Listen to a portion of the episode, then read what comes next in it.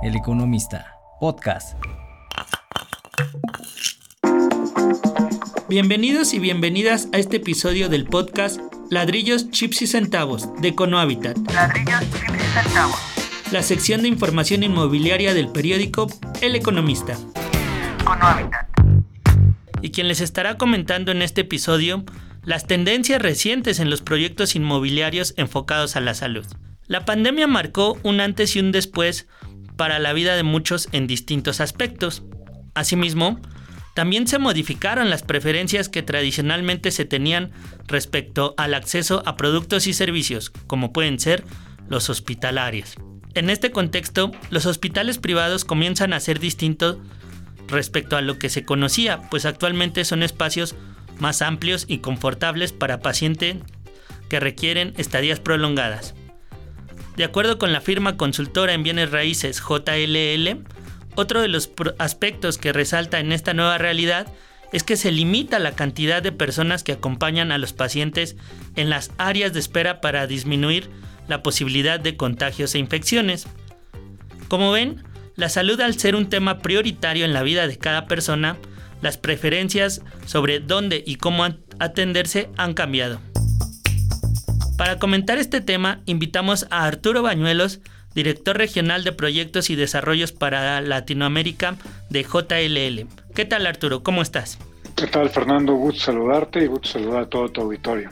Muchas gracias Arturo por aceptarnos la invitación y platicar sobre el tema de las nuevas tendencias en los proyectos inmobiliarios enfocados a la atención hospitalaria.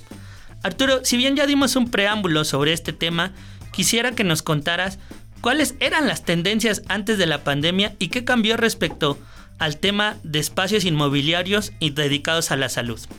Pues mira, como bien comentaste, debimos de haber aprendido todos de esta pandemia y ver en qué podíamos mejorar, y estoy hablando en todos los aspectos.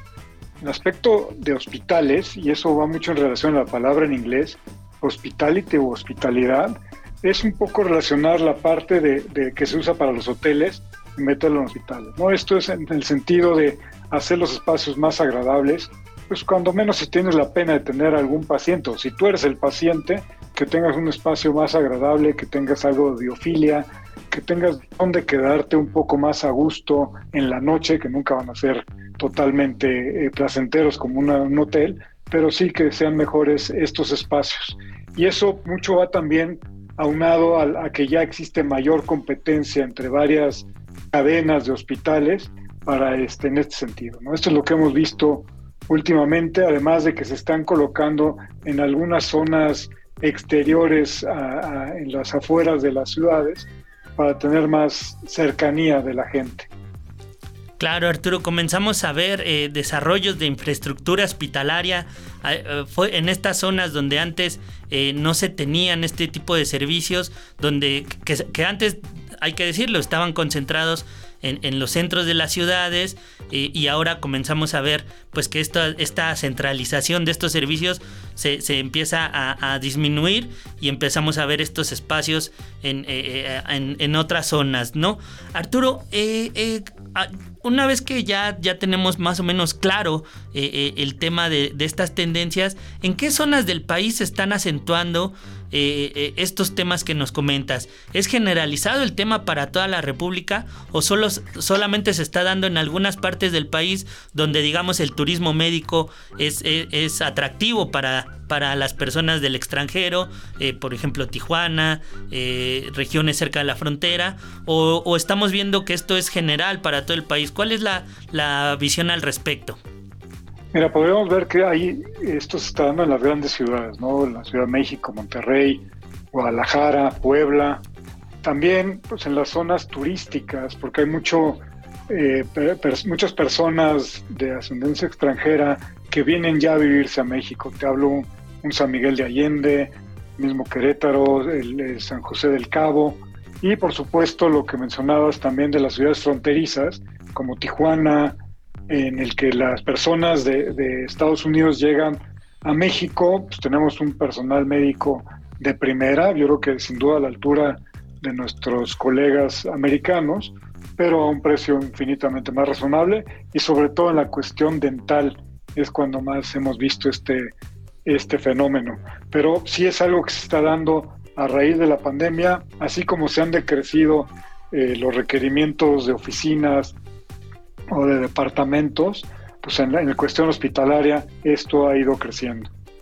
Para dar un contexto de lo que señala Arturo, pues hay que decirlo, ¿no? A partir de la pandemia se comenzaron a modificar ciertas eh, tendencias que se tenían en el mercado inmobiliario, en el tema de oficinas, donde pues era antes muy, muy lineal, muy, muy formal el asunto, ahora se buscan espacios más flexibles, más cómodos, donde también juegue ahí el tema del home office, en el tema de, centros comerciales, que ustedes también lo tienen en el radar, es ahora que se apuesta más por una...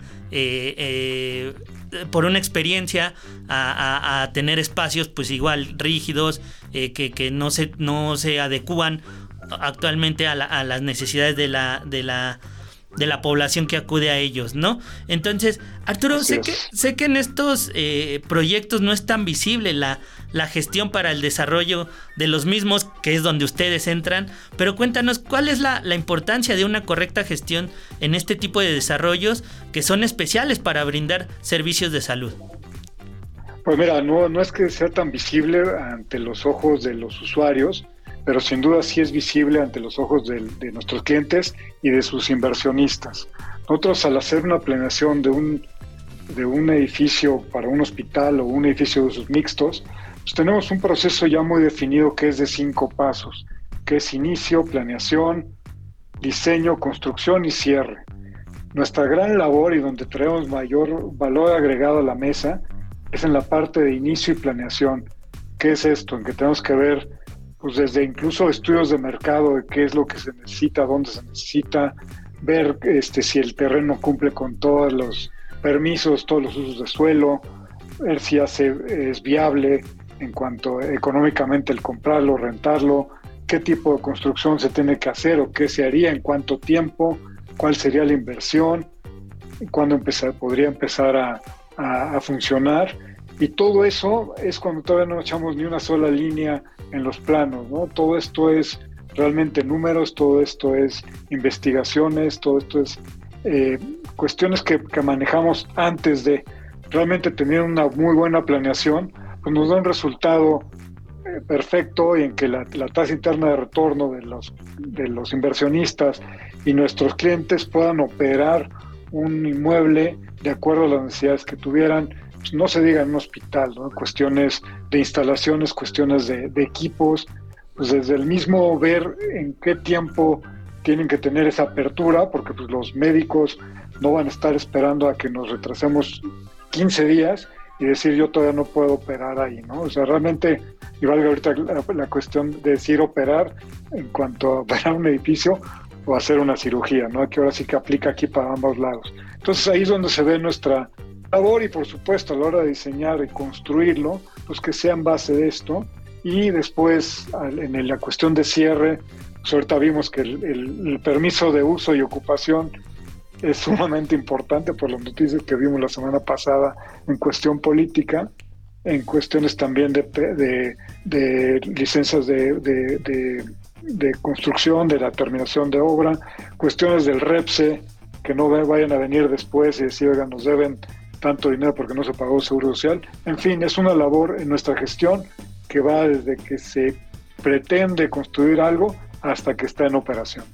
En este escenario, Arturo, eh, quisiera que nos detallaras eh, qué es lo que se está haciendo para, para dotar de esta infraestructura o, modificar o adecuarse a estas tendencias. ¿Se están haciendo adecuaciones? ¿Se están buscando nuevos espacios ya construidos?